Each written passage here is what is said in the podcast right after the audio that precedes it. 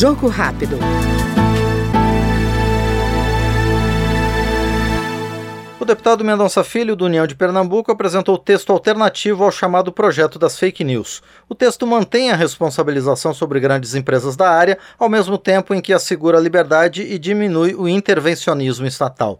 O projeto aprofunda ainda as garantias virtuais à proteção de crianças e adolescentes e combate qualquer ação criminosa no mundo virtual. Na minha proposição, o nível de intervencionismo governamental ele é muito mais reduzido, né? responsabiliza-se as, as plataformas e as empresas que atuam na área eh, das chamadas mídias digitais, mas ao mesmo tempo também, eu diria, assegura-se liberdade de expressão. Por exemplo, tem um capítulo eh, que diz respeito à proteção à criança e ao adolescente, que ele é muito mais é, aprofundado e muito mais qualificado do que a proposição relatada pelo deputado Orlando Silva.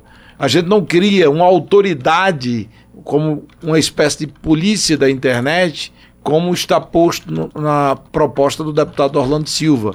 É, há o princípio da autorregulamentação por parte das plataformas, de um lado, com ampla fiscalização por meio dos usuários e também atuação direta por parte do Ministério Público. Né? O Ministério Público, como fiscal da lei, cabe, eu diria, atuar em defesa da sociedade.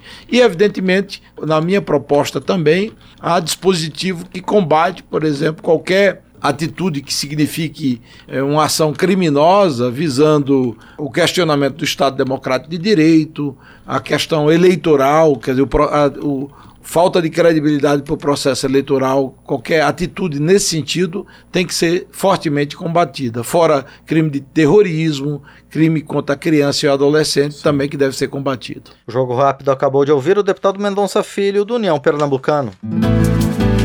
Jogo Rápido.